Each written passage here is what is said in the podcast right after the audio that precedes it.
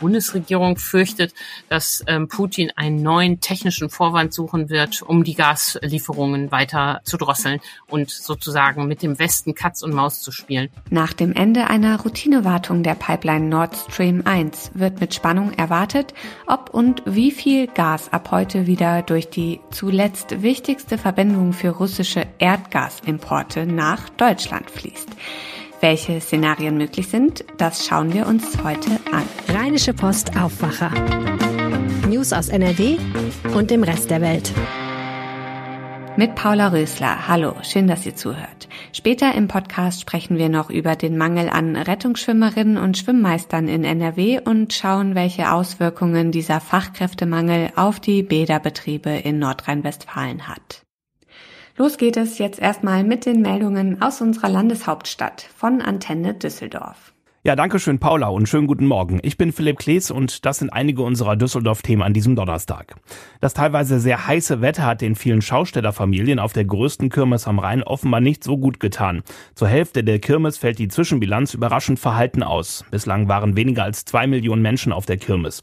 Die St. Sebastianus-Schützen hatten nach dem Rekordzulauf am letzten Wochenende mit deutlich mehr Besucherinnen und Besuchern zur Halbzeit gerechnet. Dazu Kirmesorganisator Thomas König am Antennemikro. Wir hatten einen fantastischen Start hier.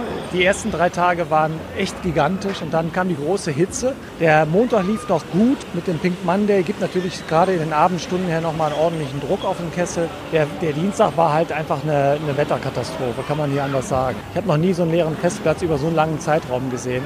Schaustellervorstand Oliver Wilmering hofft auf eine gute zweite Kirmeswoche. Ich habe die Rheinkirmes selten so leer gesehen wie am Dienstag, aufgrund der brütenden Hitze einfach. Und jetzt heute am Mittwoch, man sieht schon wieder eine kleine Steigerung, aber haben wir vielleicht so ein bisschen Regen mit im Spiel. Ja, und dann hoffen wir logischerweise auf die zweite Hälfte der Rheinkirmes. Die Kirmes dauert bis Sonntag, das Schützenfest geht schon morgen mit dem großen Feuerwerk zu Ende. Die Schausteller hoffen auf insgesamt 100 Millionen Euro Umsatz. Hier in Düsseldorf soll es in Zukunft deutlich mehr öffentliche Toiletten geben. Das steht im städtischen Konzept City Toilet, das weiter ausgebaut wird. In Düsseldorf stellen jetzt manche Restaurants, Bars und Kneipen ihre Toiletten über das Kooperationsprogramm zur öffentlichen Nutzung zur Verfügung und zwar kostenlos. Sie bekommen dafür von der Stadt monatlich bis zu 150 Euro. Aktuell nehmen 62 Betriebe teil. Ziel der Stadt ist es, rund 120 Gastronominnen und Gastronomen zu finden, die teilnehmen und ihre Toiletten zur Verfügung stellen. Erkennbar sind die City Toilets an einem rot-weißen Sticker am Eingang der Läden. Auch im Sommer brauchen wir in Düsseldorf Blutspenden. Das Rote Kreuz macht darauf noch einmal mit Nachdruck aufmerksam. Besonders chronisch kranke Menschen und Krebspatientinnen und Patienten sind zwingend auf Blutpräparate angewiesen. Viele brauchen Thrombozyten, die aber nur vier Tage haltbar sind. Deswegen können die Krankenhäuser keinen Vorrat anlegen. Auch wenn es draußen heiß ist, sind Blutspenden für uns ungefährlich, heißt es vom DRK, solange wir ausreichend trinken. Spenden können wir im Blutspendezentrum der Uniklinik oder zum Beispiel auch am 3. August beim DRK. Alle Infos haben wir auch aufgeschrieben bei den Nachrichten auf antennedüsseldorf.de. Der will nur schwimmen. Unter diesem Motto möchte der Düsseldorfer Aquazoo bei Instagram weitere Follower gewinnen und vielleicht auch neue Besucher erreichen. Dazu wurde in der ersten Etage des Löbbecke Museums eine Instabox aufgestellt. Dort kann man Fotos mit dem Bild eines Tiefseeanglerfisches in die Welt schicken. Wir haben bei der Vorstellung auch mit dem Direktor des Aquazoos sprechen können. Mit den Besucherzahlen nach den Corona-bedingten Schließungen ist Jochen Reiter zufrieden. Wir haben ganz tolle Besucherzahlen, teilweise 3000, 3500 Tagesgäste an den Wochenenden.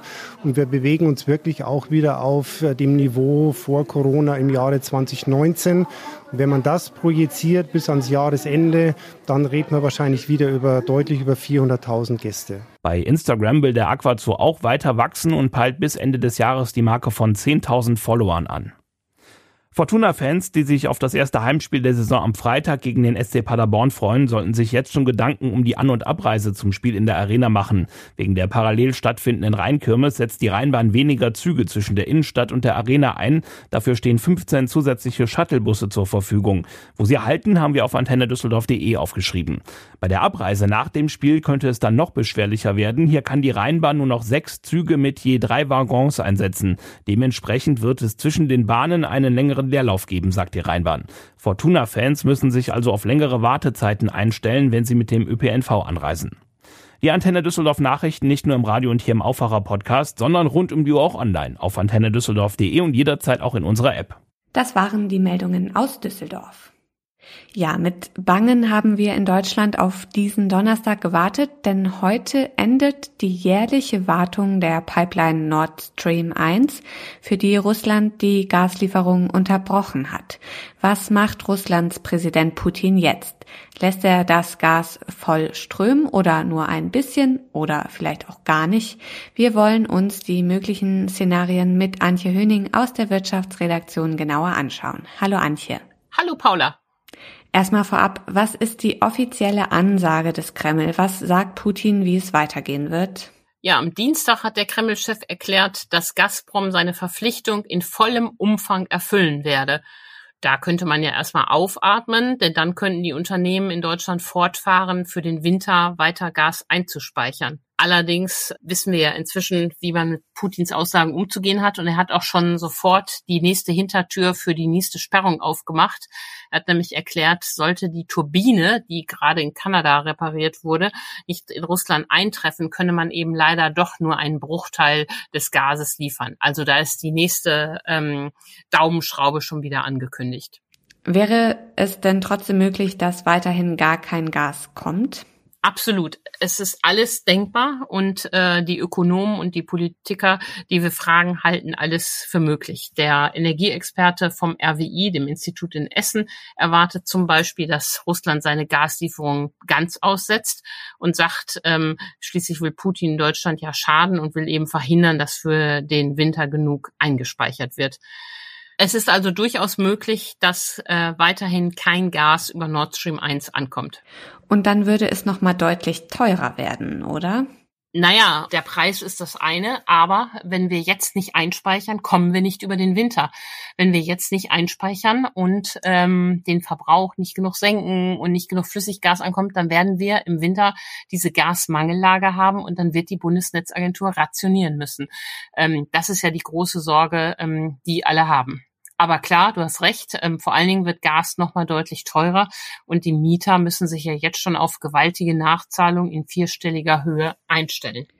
Schauen wir uns mal das entgegengesetzte Szenario an. Putin dreht den Gashahn wieder voll auf. Wie wahrscheinlich ist das? Das hält niemand, mit dem ich gesprochen habe, für wahrscheinlich. Dann wäre natürlich alles gut. Äh, die Befüllung der Speicher könnte weitergehen. Am der Börse am, und am Gasmarkt ähm, würden sich vor allen Dingen die Preise beruhigen. Äh, die äh, Ausschläge, die wir gesehen haben, würden nicht mehr so sein. Das wäre das Beste. Aber davon ist nicht so richtig auszugehen. Die Bundesregierung fürchtet, dass ähm, Putin einen neuen technischen Vorwand suchen wird, um die Gas Gaslieferungen weiter zu drosseln und sozusagen mit dem Westen Katz und Maus zu spielen. Das hat ja auch einen strategischen Hintergrund. Er versucht, einen Keil äh, durch Europa zu treiben und dafür zu sorgen, dass die europäischen Länder sich bei den Gaslieferungen gegeneinander ausstechen und sich da Konkurrenz machen. Gehen wir mal davon aus, dass die Realität irgendwo dazwischen liegen wird, also Putin dreht den Gashahn ein bisschen auf, dann bleibt wahrscheinlich vor allem eins, große Ungewissheit mit Blick auf Herbst und Winter, oder? Ja, genau. Der ähm, IFO-Chef Clemens Fuß, der einen äh, sehr realistischen Blick immer auf die aktuelle Krise hat, der rechnet damit, dass äh, Russland die Lieferungen ähm, etwas wieder aufnimmt und dann weiter versucht, durch Verunsicherung ähm, die ähm, Bevölkerung und die EU zu demoralisieren. Und deshalb mahnt er nochmal, dass es so wichtig ist, dass wir uns jetzt auf den Gasmangel vorbereiten. Denn auch bei diesem mittleren Szenario bleibt die Unsicherheit an der Börse. Die Preise könnten weiter nach oben gehen und und dann ist eben die Frage, schaffen wir mit diesem bisschen Gas, was da aus Russland noch kommt, die Befüllung der Speicher? Aktuell sind die Speicher der Saison angemessen gefüllt, aber es muss eben mehr werden. Man muss äh, sie quasi voll haben, um in den Winter gehen zu können. Unabhängig davon, welches dieser drei Szenarien eintreten wird. Gas sparen ist weiterhin angesagt, ne? Absolut. Äh, alles, was wir jetzt sparen, ähm, bringt uns im Winter kein Problem. Und auch wenn wir nicht genau wissen, was im Einzelnen dann passiert, es ist schon mal klar, Bayern trifft es als allererstes, ähm, weil die wenig ähm, Kohlekraftwerke und viel Industrie haben. Und es ist auch klar, es trifft überhaupt die Industrie als erstes, weil Haushalte ja geschützt sind, Schwimmbäder werden abgeklemmt und als nächstes wird die Industrielieferung gedrosselt. Das wollen ja alle vermeiden, um auch eine schwere Rezession in Deutschland zu vermeiden. Heute endet die jährliche Wartung der Pipeline Nord Stream 1, für die Russland die Gaslieferungen unterbrochen hat. Antje Höning aus der Wirtschaftsredaktion hat uns mögliche Szenarien aufgezeigt, wie sich Russlands Präsident Putin jetzt verhalten könnte. Danke, Antje, für die Infos. Vielen Dank, Paula. Bei den sommerlichen Temperaturen ist es ein Segen, wenn man Zeit hat, ins Freibad zu gehen und sich da abzukühlen. Dem Schwimmen steht generell ja nichts im Wege, auch mit den Corona-Maßnahmen kann es jetzt wieder losgehen. Den Schwimmbädern fehlt allerdings Personal. Und wenn man überlegt, dass Rettungsschwimmer im vergangenen Jahr 1655 Leben in Deutschland gerettet haben, dann hinterlässt der Mangel ein mulmiges Gefühl. Michael Höhing aus dem Aufwacherteam. Wie schlimm ist es denn? Ja, Paula, den Schwimmbädern geht es tatsächlich so wie vielen anderen Branchen auch, zum Beispiel der Gastronomie. Es fehlt wirklich an allen Ecken und Enden. 2500 Schwimmmeister fehlen bei uns in Nordrhein-Westfalen. Deutschlandweit, da sind es 4500. Also man sieht schon, ähm, es sind hier bei uns in NRW besonders viele. Und die sind im Betrieb eines Schwimmbads nun mal sehr wichtig. Auf die kann man nicht verzichten. Das fängt bei der Schwimmaufsicht an, dass da nichts passiert. Gerade wenn Kinder im Wasser sind, ist das ja wirklich wichtig. Aber es können auch so Kleinigkeiten passieren, äh, bei Erwachsenen auch. Ne? Man kriegt einen Krampf und da ist man froh, wenn jemand da ist, der ein bisschen aufpasst. Schwimmmeister sind aber auch bei technischen Fragen da und bei der Wasserqualität auch der erste Ansprechpartner. Was bedeutet der Personalmangel denn für die Schwimmbäder ganz konkret? Ja, das bedeutet konkret, dass es nicht diese Öffnungszeiten gibt, die man noch von der Zeit vor Corona kennt. Also früh morgens um sieben oder um acht Uhr geöffnet, da waren die Frühschwimmer ja immer schon im Einsatz und dann bis 20 Uhr hatte man auf. Das war früher so, das ist heute sehr, sehr schwierig. Das bekommen die wenigsten Kommunen und Badebetreiber wirklich hin. Da gibt es Schwimmbäder in Essen zum Beispiel, die machen dann größere Mittagspausen, weil das Personal dann in anderen Bädern aushelfen muss, weil die da ja auch mal in Pause gehen müssen und weil man die Bäder dann nicht komplett schließen kann, weil da viel zu viele Menschen sind. Zum Beispiel das Grugerbad ist ja eines der größten äh, Schwimmbäder in NRW. Unsere Kollegin Claudia Hauser hat auch mit Klaus Spiller aus Olpe gesprochen und der 69-Jährige hilft auch in anderen Schwimmbädern aus, in Mahl zum Beispiel. Er selbst erkennt diese Situation überhaupt nicht. Er sagt, so schlimm wie das jetzt im Moment ist, so war die Zeit als Schwimmmeister für ihn nie. Woran liegt das denn? Das hat bei den Schwimmmeistern ganz unterschiedliche Gründe. Während Corona hat fast keiner eine Rettungsschwimmerausbildung gemacht, also ein ganzer Jahrgang fehlt. Und dieser Nachwuchs, der wird eigentlich gebraucht, aber der ist nicht da. Da sieht man zum Beispiel an der Nord- und Ostsee, da konnte die DLRG am Anfang des Sommers jeden zweiten Posten nicht besetzen. Inzwischen hat sich das ein bisschen entspannt. Da sind also wieder mehr Rettungsschwimmer da, aber an vielen Binnengewässern in Deutschland da hat die DLRG echt Probleme, diese Kontrollposten noch zu besetzen. Nun ist Schwimmmeister ja auch ein anerkannter Lehrberuf. Das heißt, du kannst eine Ausbildung darin machen und da finden sich aber ziemlich wenig Junge, die das machen wollen. Da kann ich mir aber anstrengendere Jobs vorstellen. Klar, du bist den ganzen Tag in der frischen Luft, zumindest im Sommer. Äh, du hast jetzt keinen Anzug an, sondern eine kurze Hose im Sommer.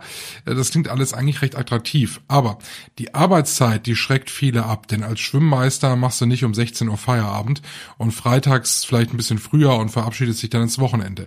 Gerade der Samstag und der Sonntag, das sind in Schwimmbädern einfach Großkampftage, vor allem bei so einem Wetter, wie wir es jetzt aktuell haben. Da ist es halt knackig voll und da kannst du eben keinen frei machen, da musst du arbeiten. Und da denken sich manche, oh, vielleicht gucke ich mir mal irgendwas, irgendeinen Job an mit besseren Arbeitszeiten und gucke, ob ich da was bekommen kann. Dazu kommt sicherlich noch der Verdienst. Wer nach der Schule in die Industrie geht, der verdient mit unter 1000 Euro mehr. Das ist dann natürlich ein starkes Argument, ähm, sich vielleicht dann doch eher in den schwarzen Anzug zu zwängen und äh, oder das Kostüm äh, bei den Frauen anzuziehen. Haben die Städte da auch so ein bisschen was verschlafen? Ja, die Kommunen haben sicherlich einiges verschlafen, das muss man so sagen, auch vor Corona schon. Ähm, da hat man weniger eingestellt, ähm, weniger gesucht, weil man einfach auch das Geld nicht hatte. Ähm, dann ist natürlich der Nachwuchs durch Corona ein bisschen weggebrochen. Während Corona hat man es nicht gemerkt, weil viele Schwimmbäder einfach zu hatten.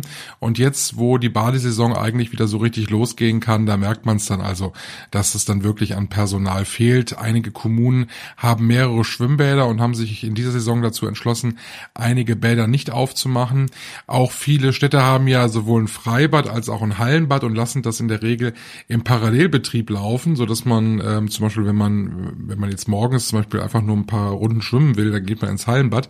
Das geht dann auch nicht. Da hat man halt gesagt, okay, wenn wir das Freibad aufhaben, machen wir das Hallenbad zu. Also das sind dann schon ganz klar deutliche Einschränkungen. Und durch die steigenden Energiepreise wird es für die Schwimmbäder ja ohnehin nicht leichter in Zukunft. Ja, absolut. Das wird für die Schwimmbäder auch eine Herausforderung werden, genauso wie bei uns Privathaushalten, weil wir einfach nicht wissen, wie wird es energietechnisch in Zukunft laufen. Du hast es gerade ausführlich mit Antje Höning besprochen. Ähm, und genauso ist es bei den Schwimmbädern eben dann auch. Ne? Also man kann natürlich mit der Wassertemperatur immer weiter runtergehen, ähm, so auch Geld sparen und Gas sparen vor allem. Ähm, die Frage ist, wie weit kann man das machen in einem äh, Hallenbad, weil wenn gar keiner mehr kommt, dann kann man es auch abschalten. Das ist die Frage und die muss sich eine Kommune dann stellen. Wollen wir uns den Luxus eines Hallenbades leisten? Können wir uns diesen Luxus überhaupt leisten? Und das äh, werden die Fragen sein, die wir in den nächsten Wochen und Monaten sicherlich äh, bei den Städten und Kommunen und Badbetreibern äh, immer wieder hören werden. Ähm, das hat dann nichts mehr mit dem Personal zu tun, sondern da geht es dann um existenzielle Fragen bei der Energieversorgung für die Schwimmbäder. Dankeschön, Michael. Ja, sehr gerne. Vor allem Studierende werden in vielen Schwimmbädern aktuell als Hilfsschwimmmeister gesucht. Dafür braucht man ein Führungszeugnis und einen Rettungsschwimmschein Silber. Wenn ihr das mitbringt, dann werdet ihr in ganz NRW mit offenen Armen empfangen. Infos zum Thema findet ihr auch nochmal in den Show Notes. Und darauf möchten wir euch heute auch noch hinweisen. Heute beginnt das internationale Dance Festival Perukaville auf dem ehemaligen Militärflughafen in Weze nahe der deutsch-niederländischen Grenze. Durch den Anreiseverkehr kann es zu größeren Staus kommen. Welche Straßen Autofahrer rund um das Flughafengelände möglichst meiden sollten, haben wir online zusammengefasst. Den Link findet ihr in den Show Notes. Zum Schluss noch das Wetter. Sonne und Wolken wechseln sich ab. Schauer sind möglich, örtlich auch Gewitter. Die Temperaturen klettern auf bis zu 26 Grad. Das war der Aufwacher vom 21. Juli mit mir, Paula Rösler. Ich bedanke mich fürs Zuhören und wünsche euch einen schönen Donnerstag. Tschüss. Mehr Nachrichten aus NRW gibt's jederzeit auf RP Online. rp-online.de